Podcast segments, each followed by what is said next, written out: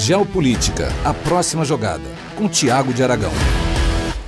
Olá a todos, sejam bem-vindos a mais um episódio do Geopolítica Próxima Jogada. No episódio de hoje eu vou falar sobre as relações entre China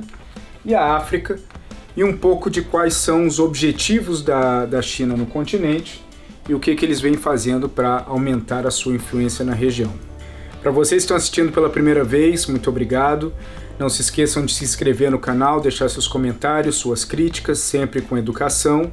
E bem-vindos ao episódio de hoje. Há anos, a China vem demonstrando mais interesse no continente africano do que várias outras potências do mundo, principalmente depois do fim da Guerra Fria, onde a África foi um território fértil para as disputas entre a União Soviética e os Estados Unidos.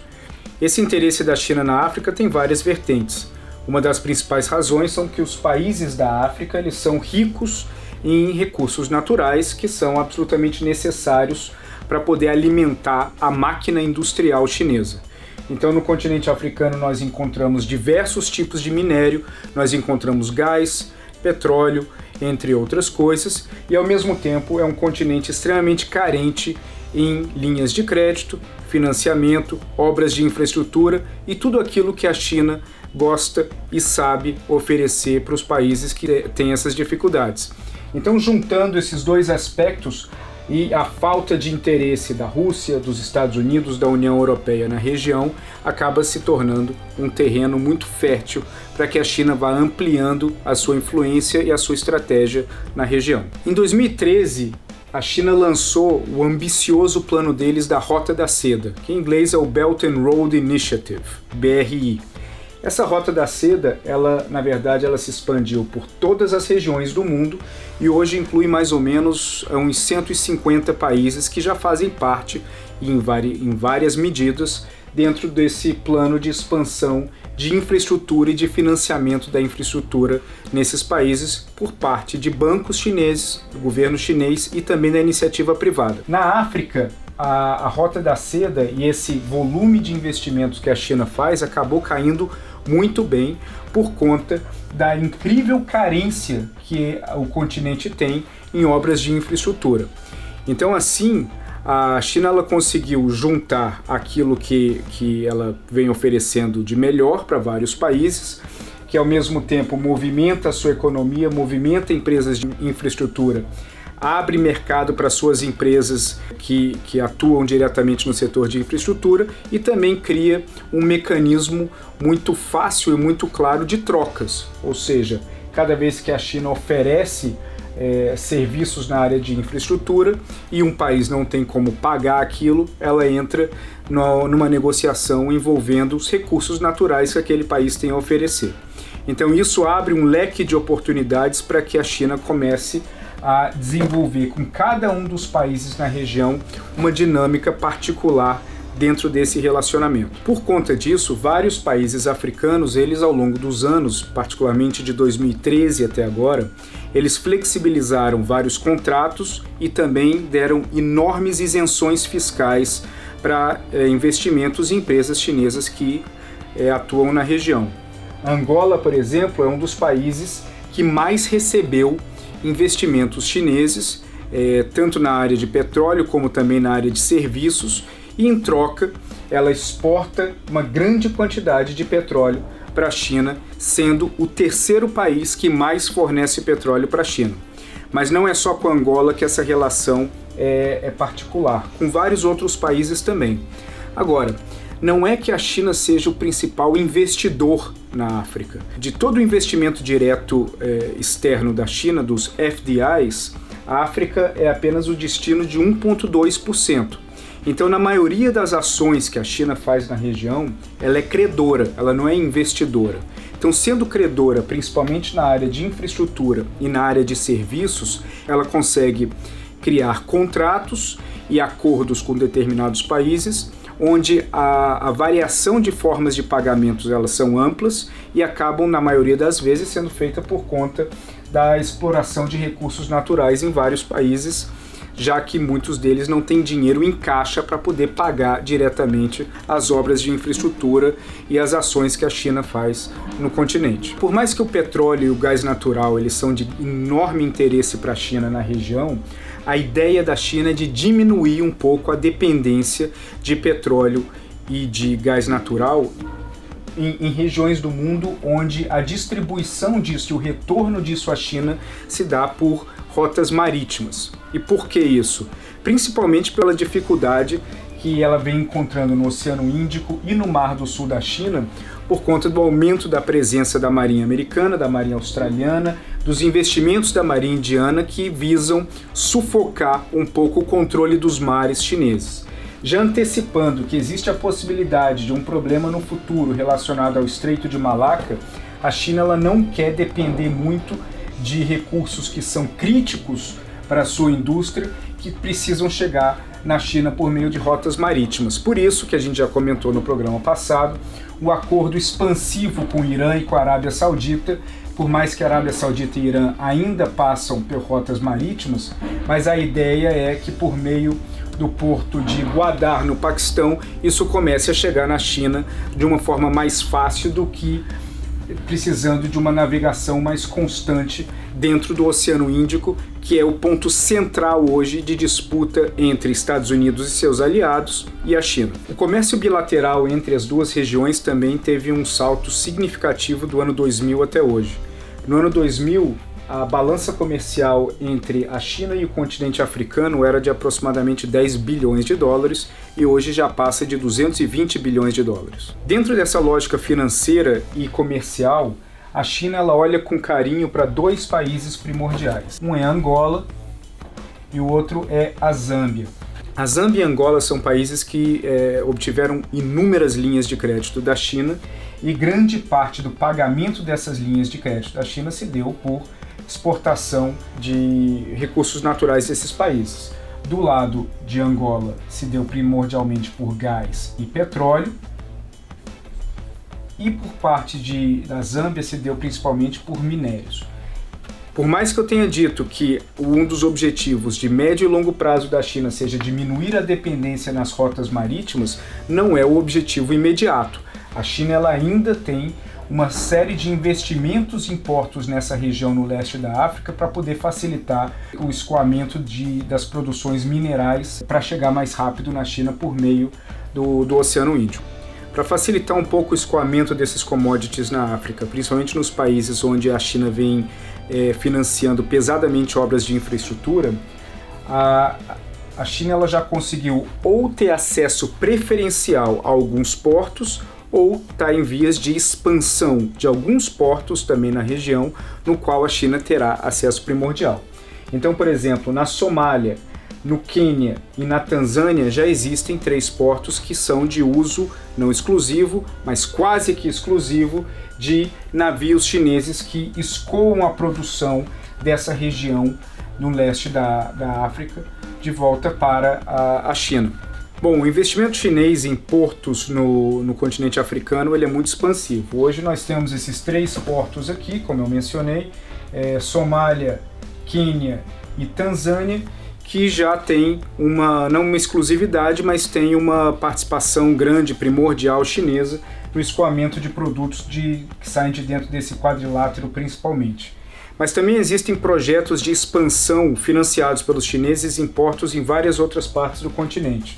Moçambique, África do Sul, Namíbia, Gabão, Camarões, Gana, Gâmbia, Senegal, Egito e mais alguns outros, no qual o objetivo é criar uma rede de escoamento de produção ao redor da África para que isso é, facilite ainda mais e aumente o valor agregado do que é explorado na região.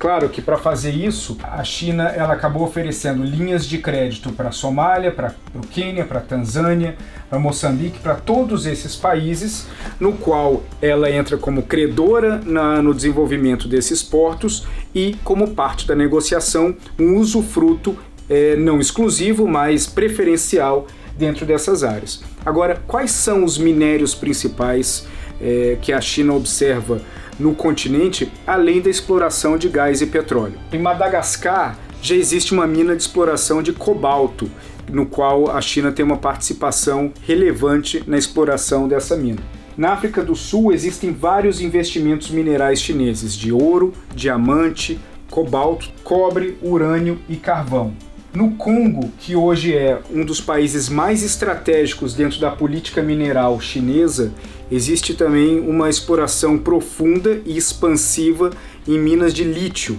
O lítio ele é extremamente importante para fornecer as baterias que a China tanto precisa, tanto para fabricar turbinas eólicas, mas também para utilizar em computadores e em, em diversos produtos. Então, por conta disso, o Congo ele passou a receber uma linha de financiamento mais agressiva e a interação entre os dois países ficaram ainda mais estreitas, principalmente dos últimos dois anos para cá. No Gabão, a mina de manganês é muito importante, cobalto também em Camarões, urânio no Níger, bauxita no Togo, ferro em Angola então, ou seja, o investimento é muito grande. Você tem um continente muito rico em minério e para que essa exploração funcione, você precisa de toda essa rede de portos e também investimentos pesados em ferrovias dentro da região. De novo, não se tratam de investimentos, se tratam de acordos no qual a China entra como credora e ganha um direito é, preferencial de exploração e escoamento desses produtos para que eles cheguem até a China. Todo esse investimento que a China faz, naturalmente, ela acaba trazendo também muitos amigos para a China. O Fórum de Cooperação China-África, que ocorre a cada três anos, é o principal exemplo de como que a China vem estreitando os laços com vários países da região. E, e, muitas vezes, vários desses países, principalmente os que recebem uma linha de financiamento mais forte, como por exemplo Zâmbia, é, também África do Sul, Quênia e Tanzânia, eles acabam favorecendo a China em várias negociações e várias conversas e votações que existem em fóruns e organismos multilaterais no mundo.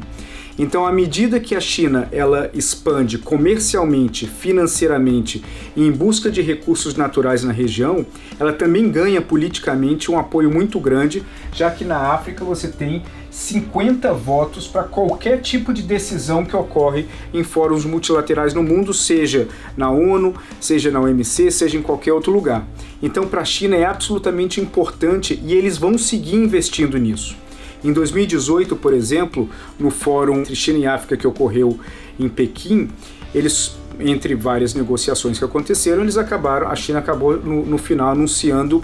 um apoio de 60 bilhões de dólares de ajuda humanitária para ser distribuído na região. Esse tipo de apoio é o que traz para o lado chinês um, um continente inteiro de apoio forte para a China em vários organismos multilaterais, principalmente em questões de direitos humanos, que para a China é muito importante conter toda a narrativa americana, principalmente em cima da região de Xinjiang e Hong Kong, a fim de neutralizar as estratégias americanas. Por um lado, principalmente em relação à África, isso fica mais, fica mais fácil, pois os Estados Unidos e a Europa acabam tendo uma presença muito capenga na África, que eventualmente tem ajudas humanitárias, mas ao mesmo tempo as intervenções americanas na Somália e em várias outras regiões, assim como da França no Mali, acabam deixando um gosto amargo nesse, no governo desses países que olham para a China como uma potência que aparentemente é não intervencionista, mas ela acaba entrando no âmago das relações comerciais, econômicas de cada país da, do, do continente, se tornando um importante formador de decisão. Falamos um pouco dos aspectos comerciais, dos aspectos econômicos e também do aspecto diplomático que essa relação com vários países da África acabam gerando e trazendo de benefícios para a China, mas também existe o aspecto na área de defesa. A China hoje tem quatro bases militares no mundo. A, a, base africana fica em Djibouti, mas eles também têm uma base de inteligência de sinais em Myanmar, uma base militar no Tajiquistão e uma base que não é oficial na Argentina, que é também ligada à inteligência de sinais, de acordo com a, a, visão americana e a interpretação do funcionamento dessa base na Argentina. Nós já falamos disso também em programas anteriores. Agora, não só a base militar na África, em Djibouti, é o foco da relação na área de defesa entre os dois países. Todos os anos, dezenas de oficiais de alto escalão da África, eles vão para a China para fazer vários treinamentos é, militares, tanto na área de estratégia quanto também na área de geopolítica. Além disso, vários oficiais de médio escalão vão também à China para fazer treinamentos táticos com o exército chinês. Em cima disso, o Xi Jinping, dentro, nesse último fórum que eu comentei, que teve uma, uma subdivisão, que é o Fórum de Defesa entre China e África,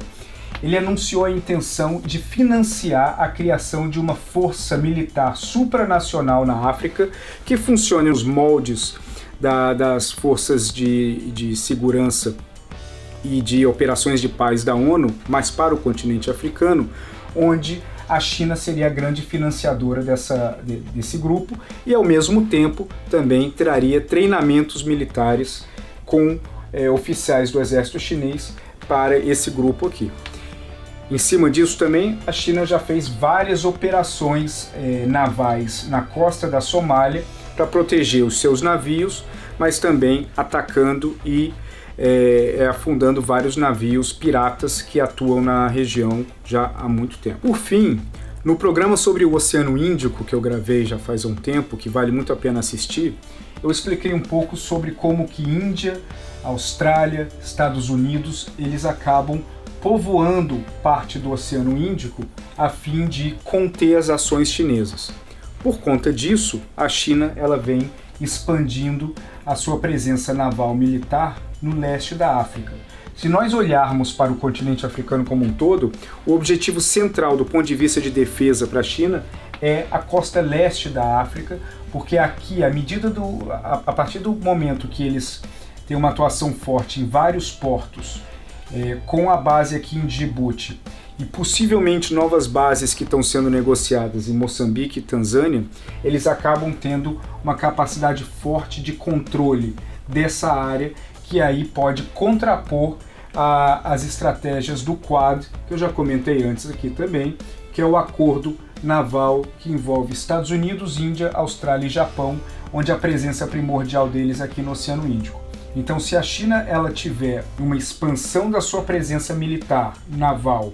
no leste da África, ela vai conseguir uma frente de controle em relação ao Quad e, de, e impedir que o Quad seja o soberano na navegação no Oceano Índico. Ou seja, a África é cada vez mais estratégica e a China ela se antecipou a vários outros países para poder explorar as capacidades que existem na África. Qual que é a grande diferença? A grande diferença na abordagem chinesa para a abordagem americana-europeia é que a abordagem europeia e americana elas sempre focaram nos aspectos institucionais e estruturais de cada um desses países. Ou seja, vários dos apoios, dos financiamentos, das linhas de crédito, dos investimentos que eram negociados com a República Centro-Africana, com o Congo, com o Chad e com vários outros, eles traziam uma, uma sequência de obrigações para os governos desses países. E quais eram essas obrigações? Transparência, institucionalidade, uma democracia robusta, que muitas vezes, por incapacidade e falta de interesse, esses países não conseguiam desenvolver dentro dos parâmetros esperados pela Europa e pelos Estados Unidos. Quando a China entra para negociar com esses países, a China não traz nenhuma recomendação ou interesse na forma institucional como cada um desses países funcionam.